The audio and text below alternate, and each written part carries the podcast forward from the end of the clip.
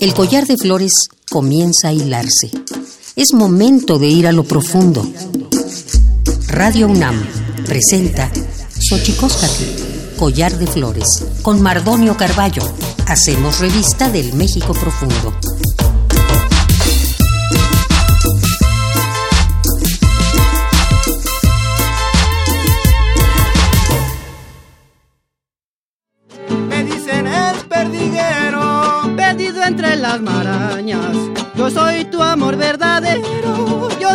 Tu amor verdadero,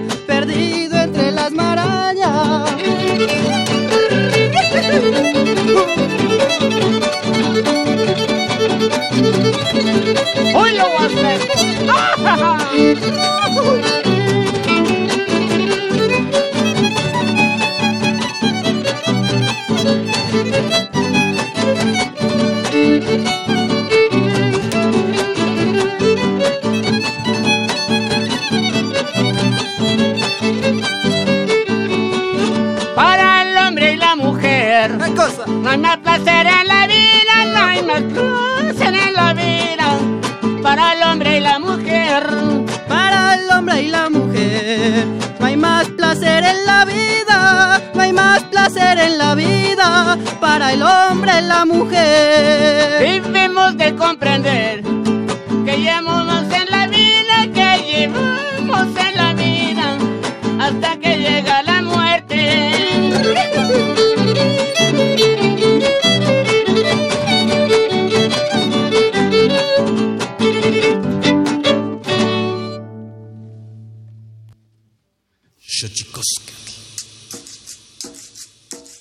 El collar de flores comienza a hilarse. Es momento de ir a lo profundo. Radio UNAM presenta Xochicóscatl, collar de flores, con Mardonio Carballo. Hacemos revista del México profundo.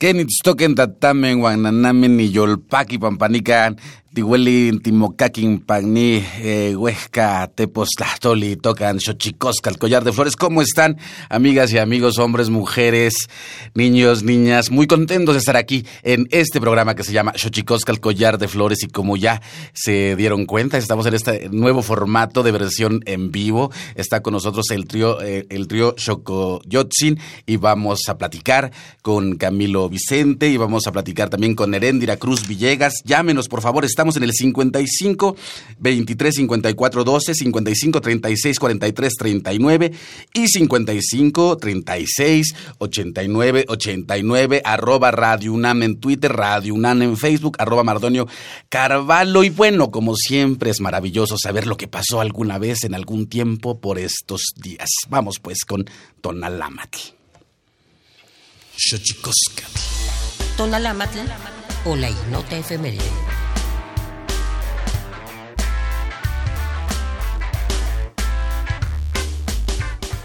...6 de agosto de 1945...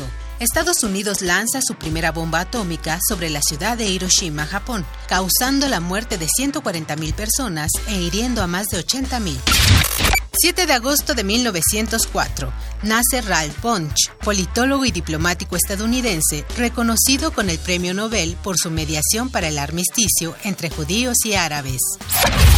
8 de agosto de 1883, en San Miguel Anenecuilco, nace Emiliano Zapata Salazar, uno de los principales líderes de la Revolución Mexicana.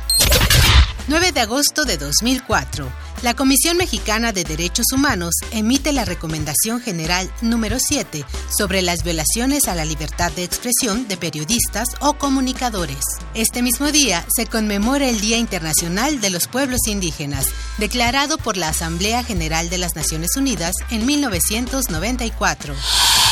10 de agosto de 1970. En Grecia, el gobierno libera a 500 presos retenidos en campos de concentración. 11 de agosto de 2006. El Consejo de Seguridad de la ONU dicta la resolución 1701, la cual demanda el cese de las hostilidades entre Líbano, Hezbollah y el ejército israelí. Ese mismo día, pero en 1999, se conmemora por primera vez el Día Internacional de la Juventud.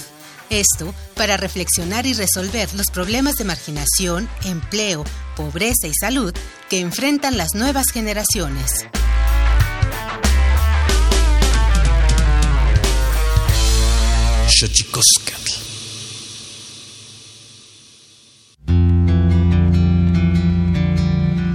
La Comisión Nacional de los Derechos Humanos presenta Sanili o La Conversa. Quien tiene más saliva, traga más pinole.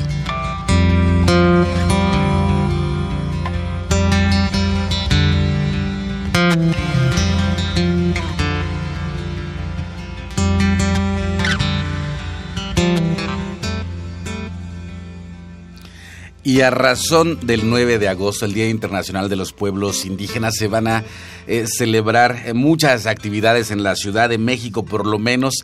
Bueno, le queremos invitar también a un concierto pluriverso, sonido intercultural pluriversos, sonido incultura, eh, cultural, intercultural. Esto nos los hace llegar el PUIC. Eh, es una iniciativa que busca interculturalizar el espectro radiofónico con la participación de músicos indígenas pluriversos. Promueve el diálogo intercultural a través de un programa radiofónico especial y abierto al público, donde a manera de concierto los pueblos indígenas muestren la diversidad cultural de México desde sus ritmos, tradiciones. Y bueno, va a estar Juan Sant aquí en Radio UNAM, eh, va, va, a estar aquí en la, en la sala Julián Carrillo. Escuchen también va a estar Kumantun Kushpe, que es una mezcla eh, de música y fusión trompeta de la región Mije Ayug de Oaxaca. Y bueno, Juan San, eh, eh, rap en la lengua totonaca. Y bueno, maravilloso que ocurra eso. También en el Centro Nacional de las Artes, del 9 al 12 de agosto, estará la Feria de las Lenguas Indígenas, organizada por el Instituto Nacional de Lenguas Indígenas. Una playa de importante de escritores, músicos, estarán dando cuenta de la diversidad cultural de ese país y bueno, yo siempre digo que a México hay que hablarlo.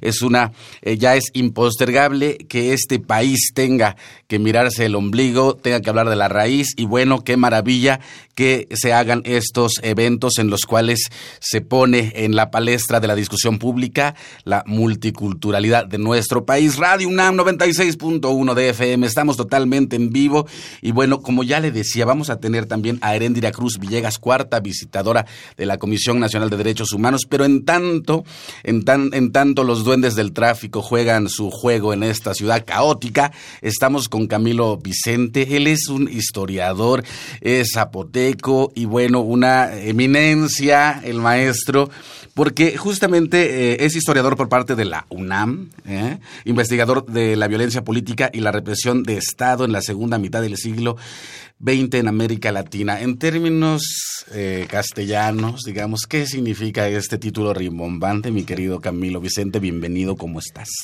Pues muchas gracias por invitarme, Mardonio. Teníamos ya esta conversación pendiente, largamente atrasada.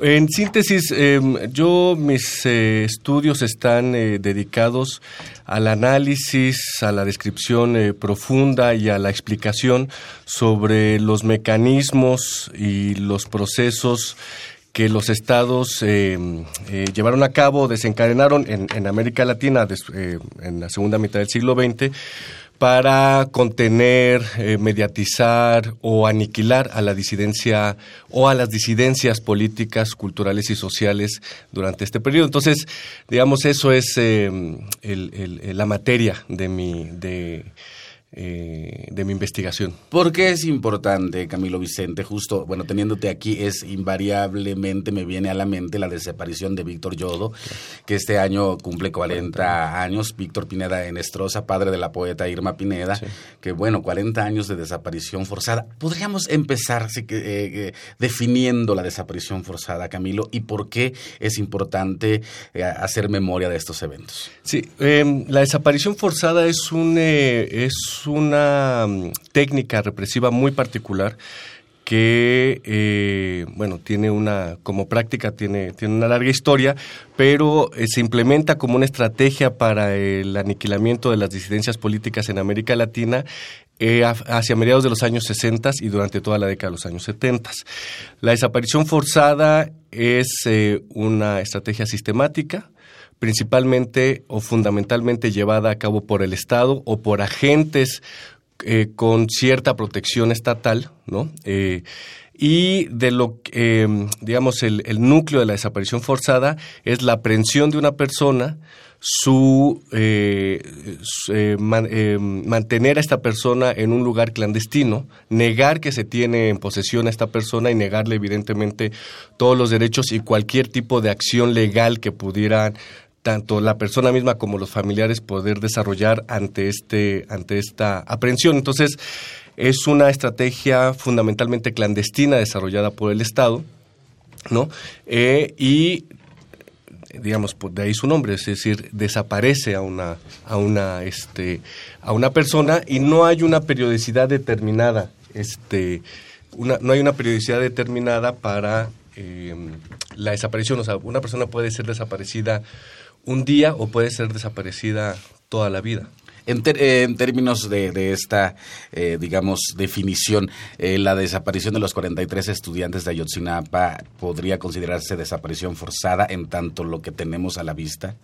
Eh, sí, en tanto por lo, digamos, es un caso que todavía está en proceso de, estudio y de análisis, pero de lo que sí hay evidencia es que participaron fuerzas eh, policiales a nivel local, como los, este, los policías municipales, la Policía Municipal de Iguala, y también estuvieron presentes en el, en, el acto el, eh, miembros del ejército mexicano, ¿no? Aunque no está determinada su participación directa en la desaparición, pero estuvieron presentes eh, y digamos que por omisión hay una vinculación ahí, ¿no? aunque todavía no sabemos efectivamente el grado de participación del resto de eh, funcionarios o miembros del, del, Estado, en este caso eh, en Guerrero.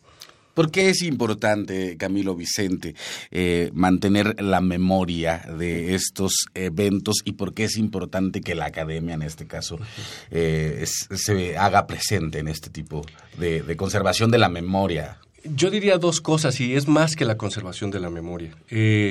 Yo diría, primero, es importante porque son crímenes eh, de Estado que se cometieron contra o disidencia eh, política que efectivamente eh, tuvo una una mostró un desafío hacia el Estado mexicano en algún momento, ¿no? Como fueron los movimientos armados o este o contra líderes o dirigentes campesinos, como es el caso de Víctor Pineda de Nestroza, Víctor Yodo en Juchitán, Oaxaca, ¿no? que fue desaparecido por miembros del ejército mexicano eh, en, julio de 1978. Entonces, digamos, eh, en primer lugar, yo creo que es importante seguir em, denunciando y señalando y explicando cuál fue el proceso que llevó este, a estas desapariciones. Eh, no solo por la memoria, sino por la impunidad en la que están envueltos, ¿no? Impunidad que ahora padecemos. Mm. Es decir, muchos de los agentes que participaron en estas desapariciones, de los agentes estatales que participaron, en estas, ya sea policiales, miembros del ejército o funcionarios públicos, siguieron en activo durante mucho tiempo, ¿no? Estuvieron vinculados, de, eh, solo por poner un ejemplo, uno de los más eh, representa, uno de los eh, em, personajes más representativos de este periodo de combate contra, contra la disidencia política, que fue Miguel Nazararo, este eh, señalado de ser uno de los principales ejecutores de la desaparición forzada en México en los años 70, eh, hubo un tiempo en que fue encargado de la seguridad del, Departamento del Distrito Federal aquí en México, ¿no? En los años 80. Eh, es decir, siguieron estos personajes dentro de las instituciones públicas como siguen mucho. Entonces hay una impunidad que rodea y es una impunidad que también alimenta la lógica de violencia en la la, en la que actualmente nos encontramos. Entonces, no solamente se trata de mantener la memoria viva, no solamente se trata de reconstruir la historia, sino se trata también de crear condiciones mucho más propicias para un desarrollo democrático en paz y en justicia en este país. Números de este tema, Camilo Vicente. Ahora que estás, eh, ahora sí que recién eh, va a salir apenas tu tesis, la, ¿te toca defenderla apenas? Me toca defenderla. A ver, en números, la desaparición y toda, todas estas prácticas represivas de Estado, en números. Mira, este, eso es un tema bien interesante porque no hay todavía datos, incluso para los este para el periodo de los años 60 y 70 eh, de, la desaparición forzada, no hay datos precisos todavía. digamos, los datos más o menos eh, difundidos son van entre los 700 y los 1400 desaparecidos en este periodo, pero en realidad por ejemplo, yo en, mis, en las investigaciones que he hecho tanto en el estado de Oaxaca, en el estado de Guerrero y en el estado de Sinaloa, este, hay muchos casos más que no fueron registrados. ¿no? Entonces, em, el manejo del registro también forma parte de esta estrategia. ¿no? Es decir, no tener un registro preciso también forma parte de esto. Como tampoco lo tenemos para las desapariciones de ahora.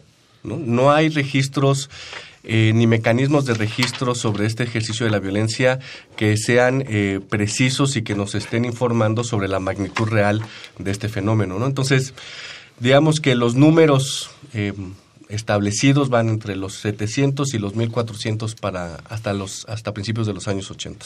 Acaba de llegar también Erendira Cruz Villegas. ¿Cómo estás, Erendira Cruz Villegas? Buenos días a todos los amigos y amigas que nos hacen el Cuarta visitadora eh, general encargada de asuntos indígenas de la Comisión, entre otras cosas, es la cuarta visitadora eh, de, la, de la Comisión Nacional de los Derechos Humanos. 9 de agosto viene Erendira Cruz Villegas. ¿Y qué en, en materia indígena y los derechos humanos, cómo andamos? Híjole, es un gran tema. Pues fíjate que yo creo que todos los días deberían ser los días de los derechos de todos y todas. Y me parece que más bien es un buen pretexto para visibilizar lo que pocas veces vemos. Es decir, siempre vemos al tema indígena como un tema de folclore, como un tema incómodo incluso para el Estado, que no sabe cómo atenderlo. Entonces, ser una nación multipluriétnica es complicadísimo. Entonces, hablar de pueblos y comunidades indígenas y afromexicanos es otro gran temón, porque, pues, evidentemente nosotros somos los receptores de todas las inconformidades y de todas las ausencias de Estado en esta agenda empezando a hablar por los temas agrarios, por ejemplo, que poco he escuchado en la nueva agenda de nuestro presidente que ahora va a tomar forma del virtual presidente del virtual presidente que el miércoles le darán su todo virtual ahora. Híjole qué tema espero que no sea virtual después de que ya tome posición pero este sí decir que es muy importante porque un, tema no menor es el gran rezago de los conflictos agrarios y la tenencia de la tierra que es un tema toral que es lo que ha generado las grandes revoluciones en todos los países. Otro tema sin duda son justamente los temas vinculados al desarrollo a la igualdad y la inclusión, que es un, una cuestión que estamos muy expectantes con las nuevas, las nuevas regiones que, las nuevas regiones que va a presentarnos el presidente virtualmente que ya va a estar en función, y todo lo que tiene que ver con inclusión y la equidad. El hablar de igualdad en los pueblos y comunidades indígenas es un temononón, y que, bueno, pues ya, si quieres, cuando tú me digas, yo ya me arranco, lo quiero que compartamos en este. Bueno, vamos, pero antes, Erendira, no voy a desaprovechar la oportunidad de tenerte aquí, porque todo el mundo dice, primer visitador, cuarta, ah, ¿qué es? ¿Qué? Porque digo, siempre hablamos como si la gente que nos escucha en la radio supiera de esto. Aprovechemos y hagamos un acto pedagógico. Eh, ¿Qué, qué significan estos cargos, eh, cargos de, cuarta, tercera, segunda visitadora, etcétera? Bueno, pues el, el sistema del ombudsperson es súper interesante porque pocas veces la gente entiende este, cuál es el papel del ombudsman en su momento, ahora ombudsperson, y que es justamente el rol de tener una observancia ante las acciones del Estado y ahora de las empresas, porque hay una nueva cuestión muy interesante que Naciones Unidas ha hecho. Y bueno, aquí nos hace favor escucharnos, platicarles que la Comisión Nacional de Derechos Humanos está dividida en seis visitadurías generales, que somos como los brazos especializados de temas de atención específica que se han ido evolucionando de acuerdo a la evolución de los derechos y de la sociedad. Entonces, la primera visitaduría, que es una, está muy bien representada por Ismael Eslava, el visitador justamente le toca atender temas de desaparición, eh, tiene el programa PREDES, que es el programa de presuntos desaparecidos.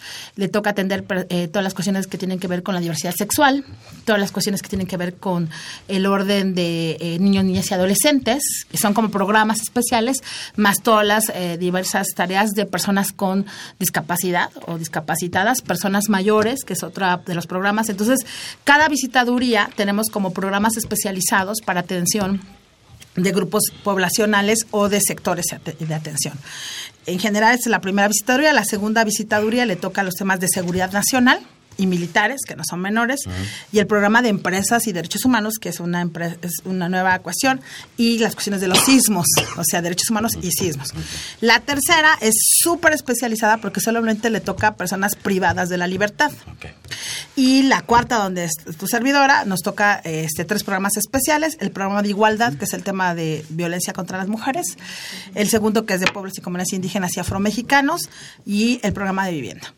Eh, la quinta visitaduría le toca defensores de derechos humanos, trata y eh, defensores y periodistas. Y la sexta le toca todo lo que son los DESCAS, los derechos económicos, sociales y culturales. Entonces, para quienes son usuarios de la CNDH, decirles que nosotros nos toca observar sobre todo las autoridades federales, porque luego también se confunde. Para eso hay también un sistema del ombudsperson que en los 32 estados de la República hay un ombudsperson quien nos atiende y que ve los temas del ámbito local. Camilo Vicente, el, binomio desaparición pueblos indios, bueno, ya hablamos de Víctor yo ¿tienes algunos datos al respecto? Claro, este, bueno, por ejemplo, en el caso de Guerrero es eh, muy evidente que en las, eh, en las zonas donde ocurrió de manera más eh, acentrada el, el, delito de la desaparición forzada, fue en zonas eh, o en comunidades eh, fundamentalmente indígenas. en el caso eh, de Oaxaca, también zonas campesinas y, campesinos, este, campesinos indígenas.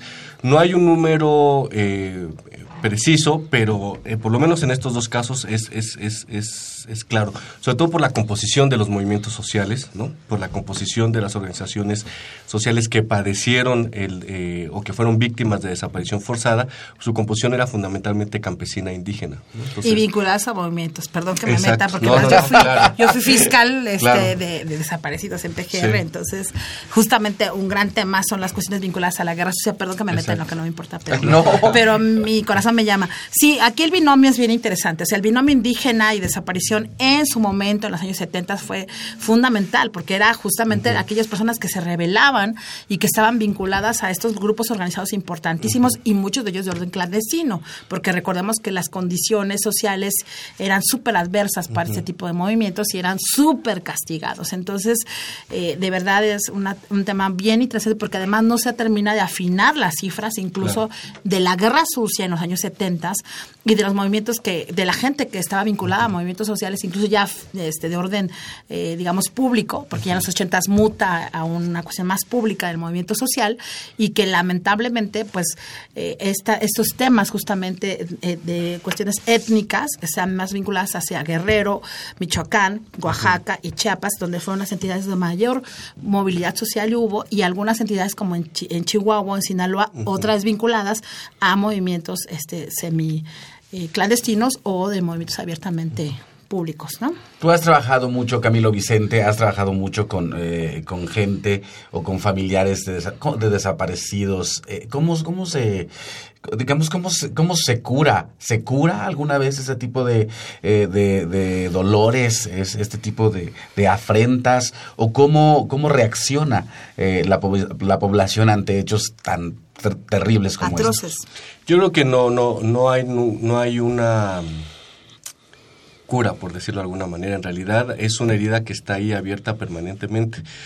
Lo que muy valientemente pasa o lo que muy valientemente hacen los familiares es transmutar esa idea en el proceso mismo de la exigencia de justicia.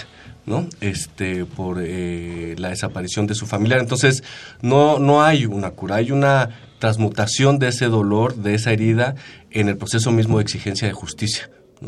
Y, este, y bueno, no solamente a los familiares, eh, eh, de, también hay muchos sobrevivientes de desaparición forzada que no solamente este platícanos de ese punto en específico. No solamente o sea eh, en, en, el periodo de, los años 60 y 70 hubo una eh, gran cantidad de gente que fue detenida desaparecida, pero que sobrevivió a ese periodo de desaparición forzada. ¿no? Durante muchos años eh, son personas que han estado eh, marginadas del, este, del análisis porque la figura jurídica como se ha construido la desaparición forzada es aquel que nunca vuelve a aparecer. ¿no? Pero en realidad esa es una figura que se ha ido construyendo yo creo que justamente limitando el fenómeno de la desaparición forzada a uno de sus, a una sola de sus características, que es que el sujeto no vuelva a aparecer. Pero hay muchas víctimas de desaparición forzada que, que, que, lograron aparecer por distintos motivos. En Sinaloa, en Chihuahua, en Oaxaca, en Guerrero, este eh, y pues a mí me ha tocado ir a, eh, buscarlos, a conversar eh, con ellos para construir o tratar de construir la desaparición por dentro porque de eso tampoco sabemos mucho. ¿Cómo es por dentro la desaparición forzada? Es decir, nosotros sabemos que una persona desaparece, pero ¿qué pasa dentro de la desaparición. Entonces, eso solo, hasta el momento solo lo podemos conocer a través del testimonio de los que sobrevivieron. Y este, y bueno, eso sí, eso también, si tomamos en cuenta las personas que sobrevivieron, nos arrojaría un número mucho mayor de eh, víctimas del fenómeno de desaparición forzada en México, ¿no? Más allá de los 700 o 1400 casos que en, oficialmente, están ¿no? en las distintas comisiones que se han establecido. Claro, quizás sea que a nosotros, como siempre hemos hablado de los temas más terribles, como que uno sí tiende a pensar que la desaparición forzada es aquella donde no vuelven a aparecer, pero tienes razón, esta es una, eh, digamos, una práctica que ha ocurrido mucho tiempo y tiene múltiples variantes. Estamos en Radio UNAM 96.1 de FM 55 23 54 12 55 36 43 39 55 55 36 89 89. Estamos aquí en Xochicoscat y vamos, vamos a un corte, vamos a la palabra de la semana. Xochicoscat. El Instituto Nacional de Lenguas Indígenas presenta Tlactolcuepa o la palabra de la semana. Shumari, chamán.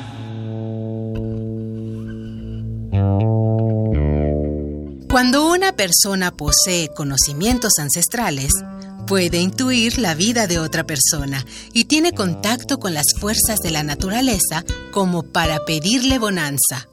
Estamos frente a un Shumari, palabra que traducida al español significa chamán.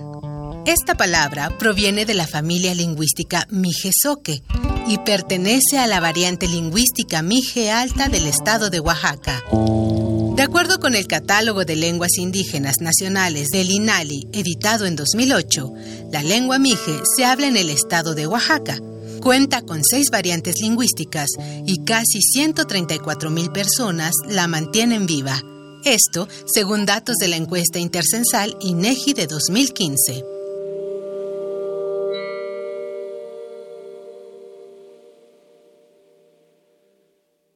Xochicoscatl.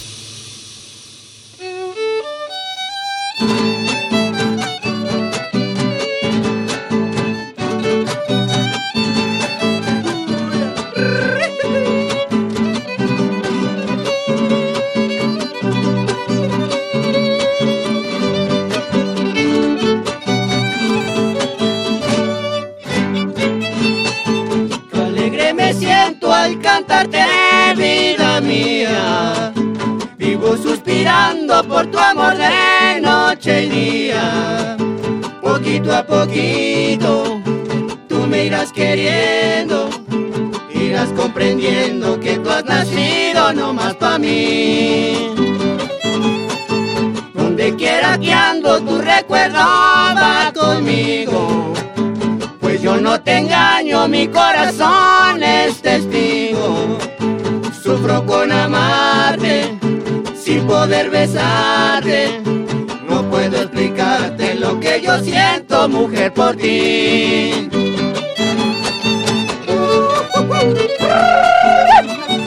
Eso va a ser.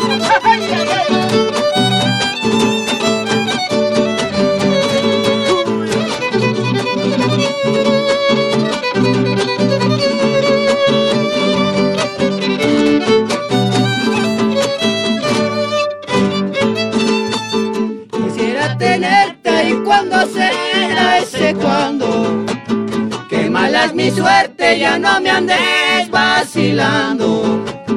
Ya no seas malita y dame entradita. Ay mi chaparrita, me traes de un ala, válgame Dios. Ya no seas ingrata, por favor dime que sí. Ese me mata, no sé por qué eres así. Sabes que te quiero, tú eres mi anhelo. Es pa' mi consuelo cuando te tengo cerca de mí.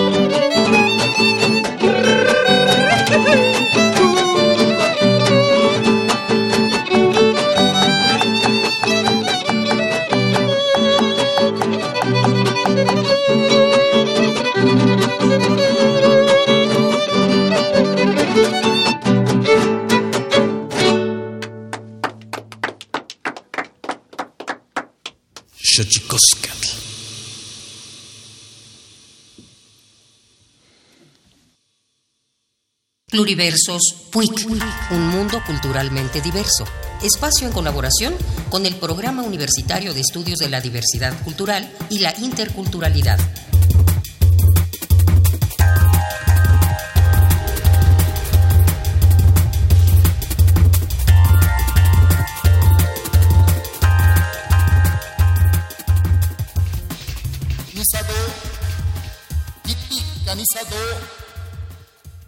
Paluji na kichipe negenda rinda na yugiji ushelela nugenda stubi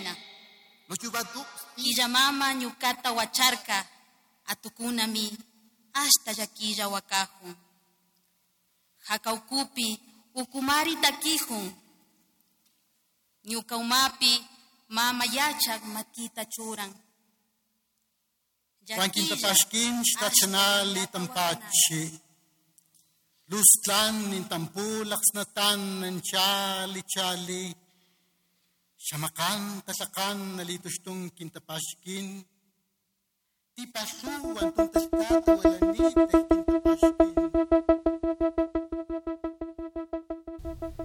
23 de diciembre de 1994, la Asamblea General de las Naciones Unidas decidió que durante el Decenio Internacional de las Poblaciones Indígenas del Mundo sea el 9 de agosto de cada año el Día Internacional de las Poblaciones Indígenas. Pero, ¿para qué un Día Internacional de los Pueblos Indígenas? Sensibilizar, concientizar y señalar que existe un problema sin resolver y pendiente en las sociedades, reconocer a las comunidades indígenas, sus tradiciones, valores, idiomas, costumbres y el aporte que esta diversidad brinda a las culturas nacionales son algunos de los objetivos a cumplir con la promulgación de este día. A nivel internacional, los pueblos indígenas están constituidos por aproximadamente 370 millones de personas, lo cual equivale a más del 5% de la población mundial, en existen 5.000 grupos diferentes que hablan aproximadamente 7.000 lenguas originarias. En México, esta diversidad no es menor y representa más de 11 millones de habitantes pertenecientes a 68 pueblos indígenas y hablantes de al menos 364 variantes dialectales según datos oficiales. Los pueblos indígenas han heredado y practican culturas y formas únicas de relacionarse con las personas y el medio ambiente, custodian riquezas naturales y culturales, pero en la actualidad se encuentran sin duda entre las poblaciones más vulnerables y perjudicadas del mundo. Si bien la presencia indígena en la UNAM no se ha contabilizado en su totalidad, al menos 38 pueblos indígenas recorren todos los días sus aulas y facultades, formando parte del sistema de becas para estudiantes indígenas de la UNAM. Pero la pregunta cada año está vigente. ¿Para qué un Día Internacional de los Pueblos Indígenas? Se necesitan medidas para proteger y hacer valer los derechos indígenas, para que los ciudadanos exijamos a los representantes que tomen las medidas necesarias para lograr hacer de esta una sociedad cada día más justa.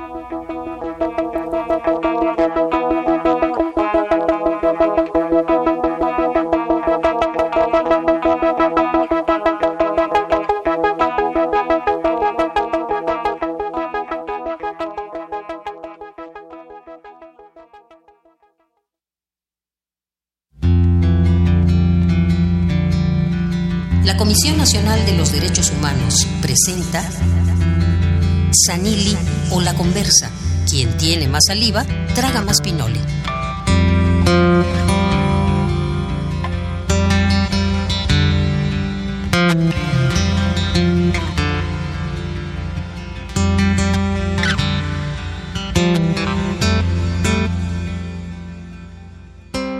Y en la música, el trío Xocoyotzin, eh, pues, conformado por Eduardo Alonso Ramírez en la jarana, Olegario Hernández en la guitarra, Quinta Guapanguela y Anthony Alonso en el violín. ¿Cómo están, muchachos? Muy bien, gracias. Gracias por la invitación. Nombre, este, redes sociales, muchachos. Sí, en Facebook y en YouTube también, como Trio Shokoyotsin, y así aparecemos. Ahí estamos a la orden.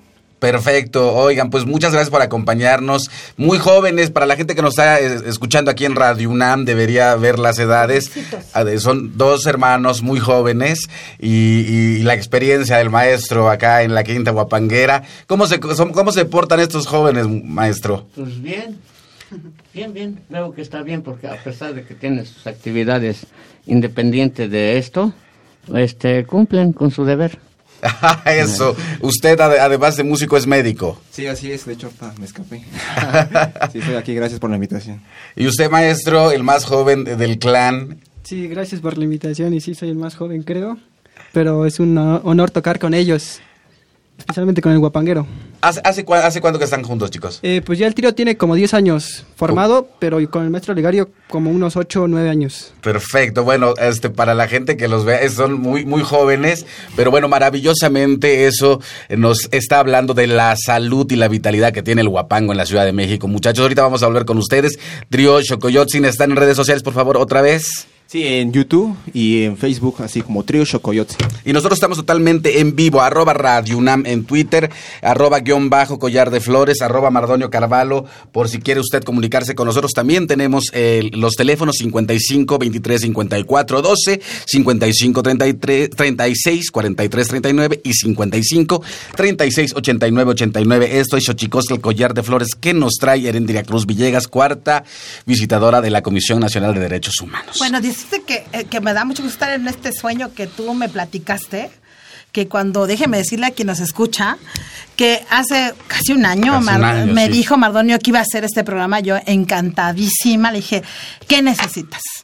Y entonces yo soy parte de esta locura, pues, encantadamente, porque justamente era reivindicar todo el tema indígena, de los indígenas en la ciudad, y sobre todo de quienes somos aliados. Yo soy indígena por autoascripción, por mi propia raíz de sangre purépecha, pero sí decir que, que es muy importante que existan estos espacios, Mardonio, te agradezco muchísimo. Y esta alianza con quienes hicimos posible esta parte que nos parece fundamental.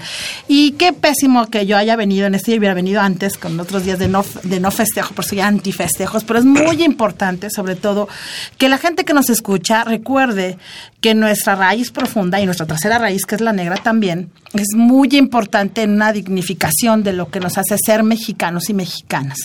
No es solamente un asunto de folclore, es un asunto de derechos y derechos que se deben de eh, ser consignados solamente constitucionalmente y todo lo que nos falta de acuerdo a los acuerdos de San Andrés, mi queridísimo, que esta es una gran tarea de esta, esta nueva forma de gobernar que esperemos que les vaya muy bien que nosotros vamos a también hacer lo posible para que les vaya bien, pero el tema de los acuerdos de San Andrés se hace más vigente aún, aún es más importante todavía y sobre todo que tenga esta perspectiva la política pública, la política presupuestal, que mejor ni te digo cuánto se invierte en el país, que es el punto cero cero cero 3% del Producto Interno Bruto Nacional que el gobierno aplica para los pueblos y comunidades indígenas, que es bajísimo, es nada, y que algo también muy grave es que cuando se invierte, se invierte en cuestiones de arte o de cultura, que está bien, que es muy importante porque tiene que ver con eso, pero la cuestión de los pueblos y comunidades indígenas va más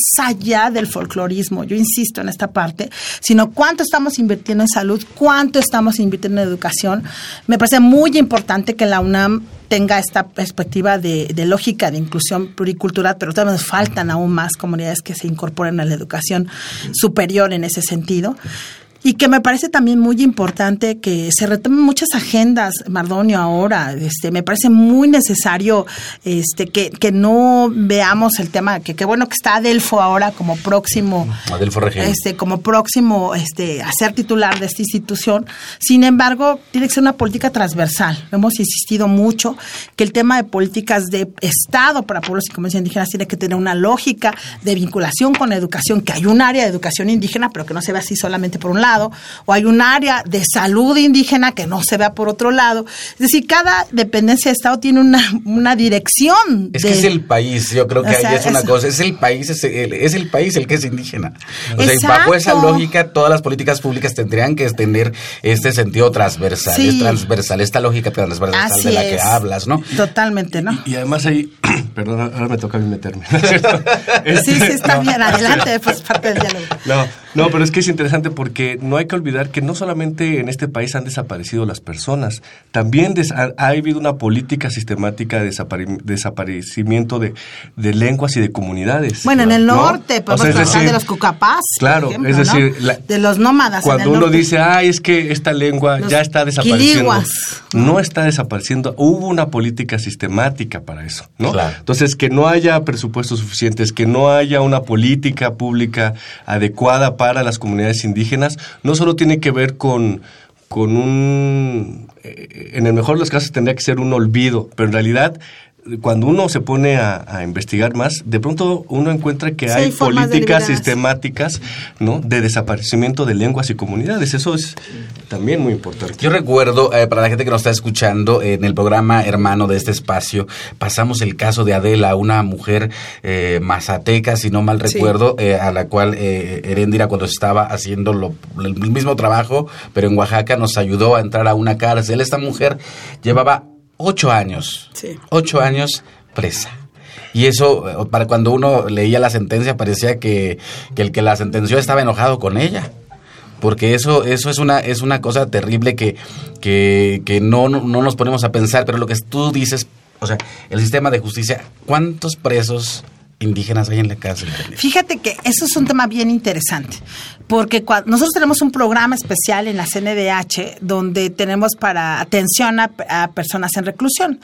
Y lo que sucede cuando a veces están en reclusión es que la gente no se asume como indígena porque es doblemente discriminada. O sea, es bien grave porque entonces hay una cifra negra. Y entonces para la Comisión Nacional ha sido complicado porque vamos y decimos, oye, este fulanito de tal, este tú de qué, y lo estás viendo y hasta habla de manera Sí, no, no habla bien castellano. exactamente de esa lógica y la gente se afrenta un poco en ese sentido porque incluso nos señalan así en corto que pues son doblemente discriminados o afectados. Entonces hasta el momento tenemos un censo poblacional, sobre todo en las instancias federales, de 320 y tantas personas, ¿no? Donde generalmente estamos viendo alguna parte de atención eh, por diversos delitos del orden federal. Y del foro común, pues sobre todo en las comunidades indígenas del sur-sureste es donde más densidad natural obviamente hay, ¿no? Ahí pues ya tiene otra numeralia pertinentemente ese sentido, pero pues el 90% de las poblaciones en Chiapas, en Guerrero, en Oaxaca, en Michoacán, en Puebla, en Veracruz mismo, pues es gente indígena. Aquí el tema me parece muy importante que tú colocas es esta parte de la justicia. Es decir, eh, apenas estamos avanzando porque se hizo recientemente una reforma en el 2016 con el nuevo sistema acusatorio adversarial, donde justamente el centro de esta, de esta reforma tiene que ver con la lógica pro homine, es decir, con la lógica del sentido profundo de los derechos humanos y que lamentablemente pues ha sido muy lenta su, su, su aproximación a poder lograr justamente mecanismos con esta visión eh, multiétnica, pluricultural, que justamente les comento y aprovecho ya que estoy aquí, pues de una vez Pues aviento el anuncio. Justamente el viernes iniciamos una escuela con la Suprema Corte, es decir, con todo y con nueve este, poderes judiciales de los nuevos estados donde más eh, vinculaciones tenemos de violaciones a derechos humanos de pueblos indígenas, con nueve ombudsperson y la CNDH. Es decir, el sistema no jurisdiccional que es los de las de comisiones de derechos humanos y la jurisdiccional, que es de los tribunales, vamos a hacer una escuela itinerante de derechos humanos. Esto está súper bonito porque queremos establecer justamente con los juzgadores y con los defensores de derechos humanos, pero además invitamos a la PGR, a los primeros puentes que es la Policía Federal, a las, al- incluso a la Secretaría de Función Pública por si hay alguna deficiencia en ese sentido, y con el apoyo y acompañamiento de la- del Alto Comisionado de los Derechos Humanos, que es súper padre de la ONU. Estamos iniciando esta escuela que tiene valor curricular y que te invitaremos de maestro, por cierto, porque es muy importante justamente sentar precedentes y elementos básicos, porque me dice un juzgador, bueno, yo sí quiero juzgar conforme a estándares, este, por ejemplo, los sistemas normativos, pero ¿cómo le hago? Entonces, hay un tema ahí muy importante de cómo vamos caminando para formar cuadros capaces de defensa, porque también está invitada la sociedad civil. Entonces, es, la idea es que se haya un diálogo que permita que la escuela sea el pretexto para que se junten para reflexionar y ver prácticas pertinentes a favor de la justicia a los pueblos indígenas en estos nueve estados. Entonces, va a estar súper lindo y te estaremos invitando ahí este, en esta cuestión. Y sobre todo, quien quiera inscribirse también es en línea este, porque nos interesa mucho, sobre todo, que la sociedad civil se, se, se participe y esté al tanto también, porque son los garantes también de que nosotros las instancias funcionemos correctamente.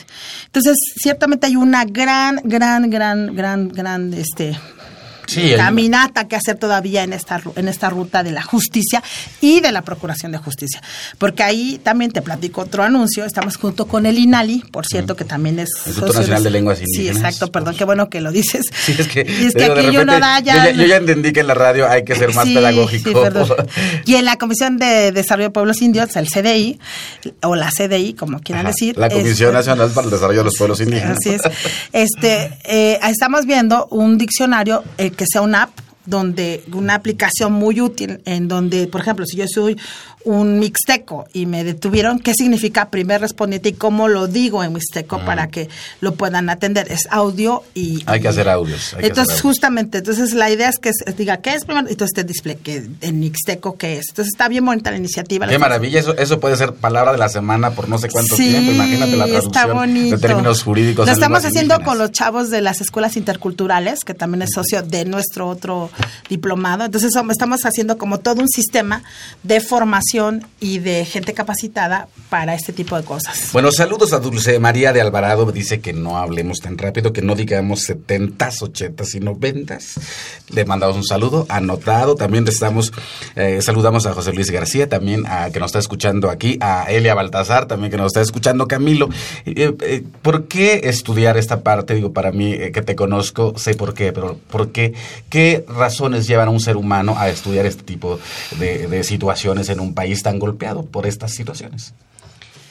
Bueno, bueno, hay, dos razones fundamentales. Una es eh, indudablemente eh, razones de tipo personal. ¿no? Eh, yo crecí en una comunidad indígena zapoteca en Juchitán, Oaxaca, que durante las, de- las décadas de 1970 y 1980 fue una comunidad eh, muy golpeada por eh, la represión estatal.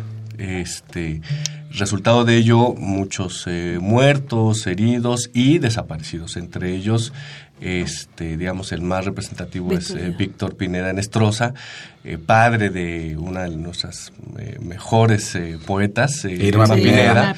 ¿no? Este, y bueno, yo eh, crecimos juntos, ¿no? Entonces, digamos, hay una vinculación ahí eh, personal, pero también hay un, la historia, no hay que, no hay que olvidarlo, es fundamentalmente, es, la historia tiene un compromiso público, ¿no? Los historiadores es- tenemos que estar eh, vinculados siempre con los asuntos públicos, no podemos, esta idea del historiador en su torre de cristal, es una idea muy reciente en realidad. ¿no? no tendrá más de 200 años esta idea que el historiador tiene que estar resguardado. En realidad los historiadores siempre fueron y estuvieron inmiscuidos en los asuntos públicos, desde Herodoto para acá. ¿no? Entonces, eh, yo creo que hay una responsabilidad ahí de poder participar también de los, pro- los principales problemas que aquejan a nuestro, país y sin duda alguna la violencia y en particular la desaparición, pues es un problema fundamental. Entonces, tanto este vínculo personal como esta convicción de, de profesión, de cómo tiene que ser esta profesión que es la historia,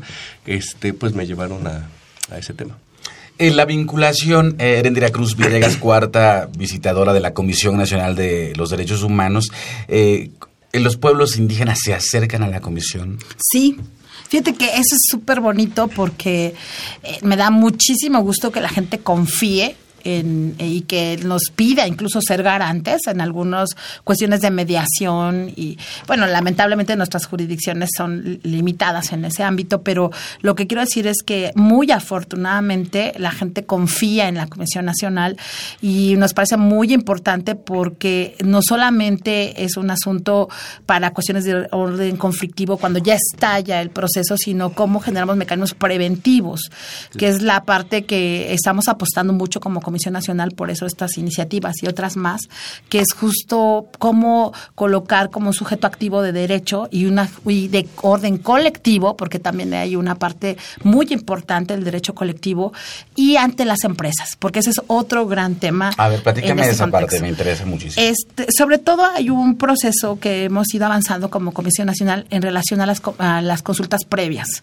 en los procesos de inversión en aquellas zonas donde hay pueblos y comunidades indígenas, eh, donde se vinculan evidentemente procesos de desarrollo, la cual nosotros como Comisión Nacional nos hemos manifestado abiertamente de que no estamos en contra del desarrollo, sino cómo propicias el desarrollo y cómo se eh, generan procesos de dignificación y de respeto a la voluntad colectiva en ese ámbito. Y de hecho tenemos una recomendación general eh, traducida a 10 lenguas, eh, muy importante. En este ámbito también es auditiva y, de lectura, pero también cómo hemos ido exhortando ya con el programa de empresas y derechos humanos, estamos avanzando justamente en términos de propiedad intelectual de las cuestiones de producción colectiva. Segundo, en consulta previa. Y tercero, en procesos de inversión y de extracción.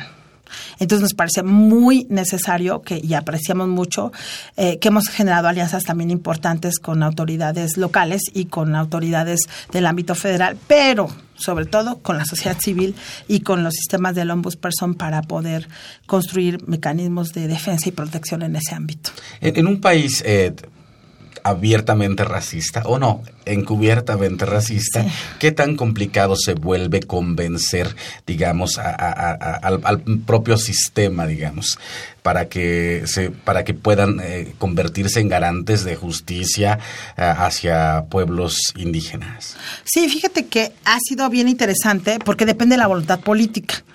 Eh, un tema fundamental es cómo realmente y qué quieres dejar en una decisión de autoridad, ¿no? Entonces, la afectación en una decisión de autoridad tiene además también sus responsabilidades.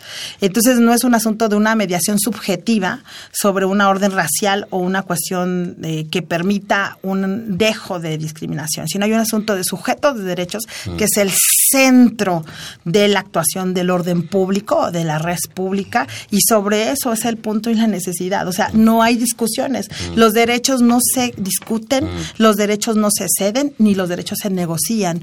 Entonces, bajo esa premisa fundamental, como Comisión Nacional de Derechos Humanos, hemos trabajado y hemos eh, generado también alianzas con la eh, instancia de no discriminación, que en este caso es con eh, Alejandra Haas como directora de la del Consejo Nacional contra la Discriminación, la CONAPRED, así como con la COPRED, con Jacqueline Loaza, aquí en la, que es la, con la, comis- en la Ujú. comisión de aquí del Distrito Federal, en ese ámbito para eh, atención a pueblos y comunidades originarias. Erendira Cruz Villegas, cuarta visitadora de la Comisión Nacional de los Derechos Humanos. Se acabó el tiempo. Muchísimas gracias. 9 de agosto, Día Internacional de las Poblaciones Indígenas del Mundo. Ah, Hagamos que nuestras acciones superen la demagogia de la efeméride.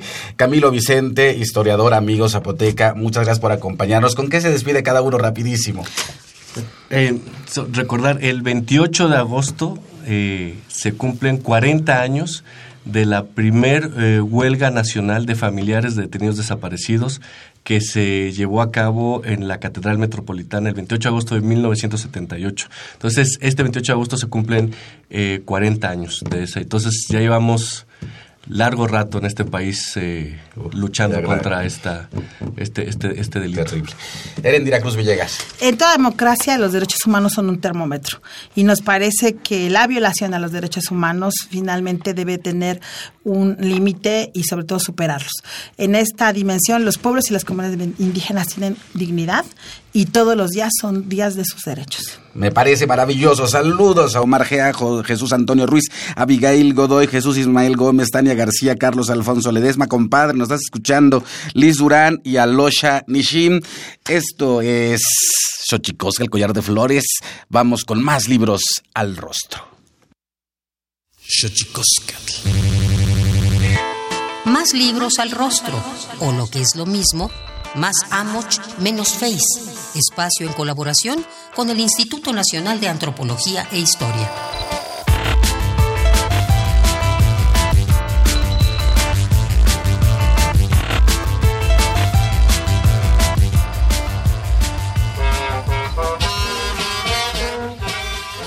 Pese a la marginación y desigualdad que viven, Los pueblos originarios tienen un espacio reservado para la celebración. ¿Pero qué celebran? ¿A qué le rinden culto? Para entender con mayor precisión la importancia de las fiestas en la zona del Pacífico, los investigadores Giovanna Gasparello y Jaime Quintana se adentraron en la realidad de estas comunidades. Los hallazgos fueron plasmados en el libro Fiestas y Danzas de la Montaña de Guerrero, que observa de cerca las danzas del pueblo Mepa, establecido en el municipio de Malinaltepec una comunidad que baila de noche al claro de luna y que a través del baile resiste los embates de la exclusión y el colonialismo. Fiestas y danzas en la montaña de Guerrero está disponible en todas las librerías Educal y en librerías del Instituto Nacional de Antropología e Historia.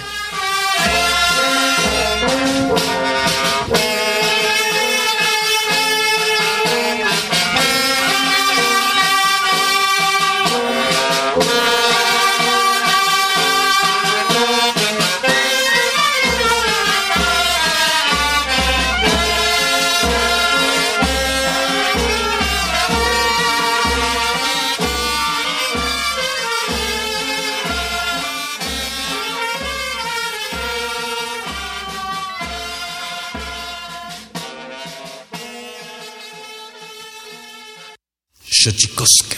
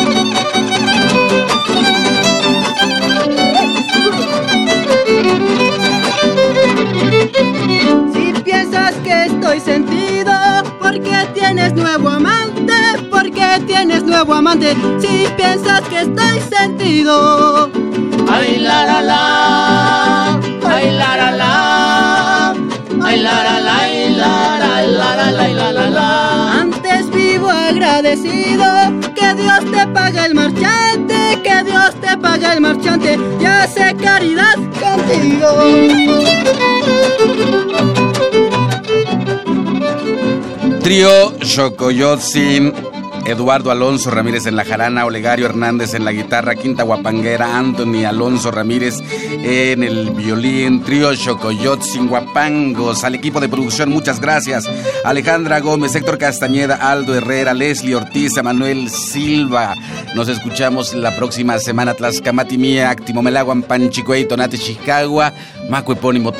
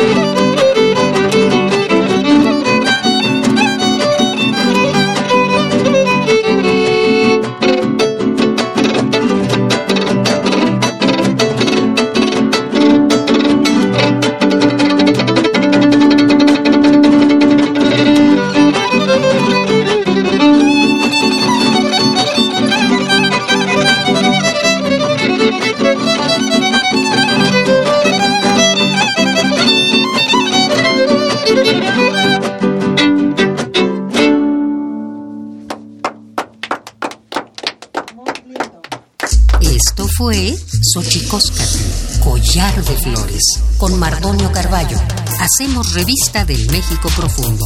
Una producción de Radio UNAM. Experiencia sonora.